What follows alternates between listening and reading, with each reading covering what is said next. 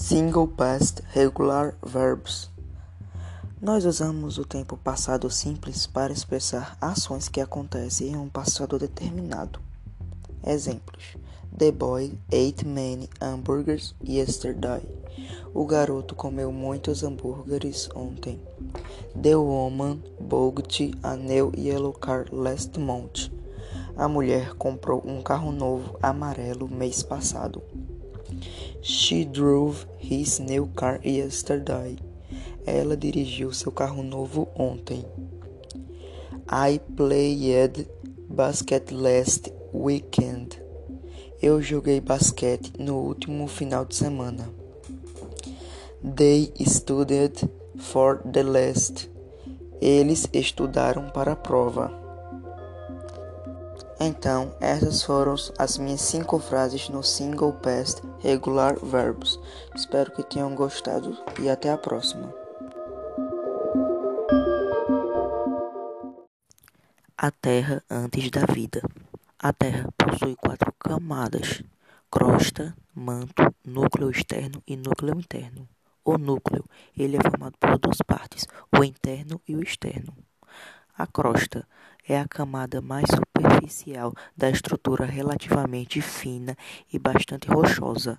Manto, localizado abaixo da crosta, apresenta propriedades sólidas. Núcleo externo, formado por níquel e ferro líquido. Núcleo interno, também formado por níquel com os ferros sólidos. Movimentação da Terra. Na órbita da Terra, nosso planeta realiza dois movimentos cruciais para o desenvolvimento da vida: a translação e a rotação. Rotação é o movimento realizado pelo planeta em torno do seu próprio eixo, sendo uma volta em torno de si. Translação é o movimento realizado em torno do Sol, que é responsável para variações das estações do ano no hemisfério. Placas tectônicas. Os movimentos realizados pelas placas tectônicas ocorrem em virtude de altas temperaturas existentes no interior da Terra. A crosta terrestre encontra-se sobre o manto, camada da Terra composta por magma. O intenso calor provoca a movimentação circular do manto em correntes de convecção. Abaixo da crosta terrestre existem placas gigantescas de pedra chamadas placas tectônicas, e quando essas placas se movimentam, elas causam colisões e, por serem gigantes, causam ondas de impacto muito grande, causando terremotos e tsunamis. Isso também ocorre com os vulcões, porém essas rochas elas podem se separar abrindo um buraco no meio ou se juntarem ainda mais, formando vulcões. Camadas atmosféricas. A existência da atmosfera é extremamente importante para a vida na Terra. Para fins didáticos, ela foi dividida em algumas camadas. As camadas da atmosfera juntas compõem uma extensão de aproximadamente mil quilômetros. São elas troposfera, estratosfera, mesosfera, termosfera e exosfera troposfera é a camada mais próxima da crosta terrestre. Quase todo vapor encontra na atmosfera situa-se na troposfera, que ocupa 75% da massa atmosférica. Chega a atingir cerca de 17 km na região trópica e pouco mais de 7 km na região polares estratosfera. Nela encontra-se o gás ozônio, responsável pela barreira de proteção de, dos raios ultravioletas, mais conhecidos por camada de ozônio, podendo chegar até 50 km de altura.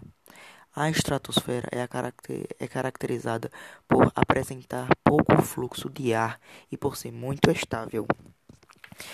Mesosfera com altura de até 80 km, a mesosfera é caracterizada por ser muito fria, com temperaturas que osciliam em torno de menos 100 graus Celsius. Sua temperatura, no entanto, não é uniforme em toda sua extensão, uma vez que a parte de contato com a estratosfera é um pouco mais quente, ponto da troca troca de calor entre as duas. Termosfera é a camada atmosférica mais extensa, podendo alcançar a 500 km de altura. O ar é escasso e por isso absorve facilmente a radiação solar, atingindo temperaturas aproximadamente 1000 graus Celsius, se tornando assim a camada mais quente da atmosfera. Exosfera é a camada mais longe da Terra, alcançando 800 km de altura e composta basicamente por gás hélio e hidrogênio. Nela encontram-se os satélites de dados e os telescópios espaciais. Composição do ar. O ar é composto pelos seguintes gases: nitrogênio, oxigênio, carbônico e ozônio.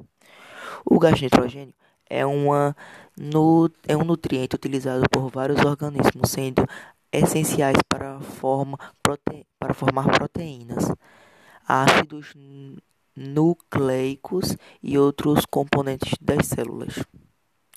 Oxigênio é um elemento químico do número atômico 8 e símbolo o representa com massa atômica 16U. Constitui parte do grupo dos calcogênios e um não metal reativo. É uma fonte agente oxidante que facilmente forma compostos compostos com a maioria de outros elementos, principalmente óxidos. Carbônico. O dióxido de carbono, CO2, também conhecido como gás carbônico, é o composto químico gasoso que provoca graves desequilíbrios no efeito estufa do planeta Terra.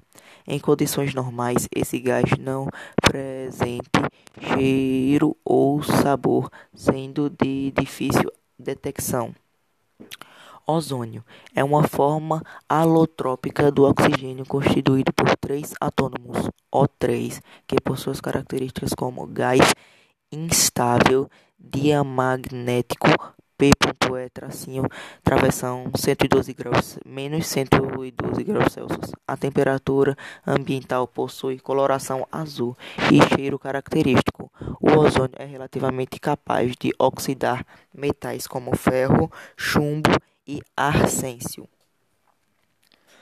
Inversão térmica é o fenômeno meteorológico que bloqueia a circulação dos ventos, o impedindo de circular natural dos ventos, é chamado inversão térmica. Esse fenômeno acontece quando a camada do vento quente que fica na superfície não consegue passar pela camada do vento frio e vice-versa. Clima, pressão atmosférica, temperatura e umidade do ar. Pressão atmosférica é o peso que o ar excede sobre a superfície terrestre quando maior altitude de um dado relevo, isto é, quanto mais elevado ele estiver em relação ao nível do mar, menor será a pressão atmosférica. Temperatura. Temperatura é uma grande física que mede a energia cinética medida de cada grau de liberdade de liberdade de cada uma das partículas de um sistema em equilíbrio térmico. Umidade do ar. A umidade do ar diz respeito à quantidade de vapor de água presente na atmosfera, o que caracteriza ser o ar e seco ou úmido.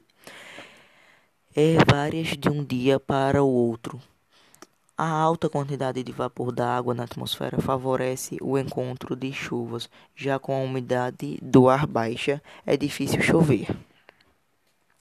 Estação atmosférica uma estação meteorológica é um conjunto de instrumentos ou sensores que recolhem dados para analisar temperaturas meteorológicas. Esses instrumentos sensores são capazes de registrar as temperaturas do ar, velocidade e direção dos ventos. A umidade do ar é radiação solar, chuvas, pressão atmosféricas e outras variedades.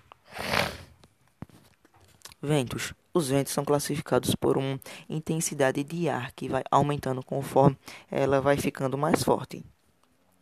Os tipos de vento são ventania, ventania forte, tempestade, tempestade violenta, furacão ou tornado. A ventania pode chegar a 62 a 74 km por hora.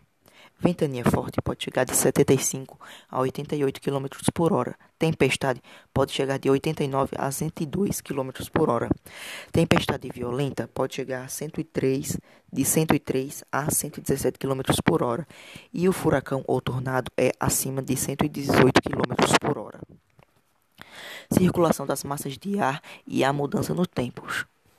Circulação das massas a circulação atmosférica é o processo de movimentação de ar ou das massas de ar ocasionadas pelas diferenças de pressão e temperatura existentes na atmosfera terrestre.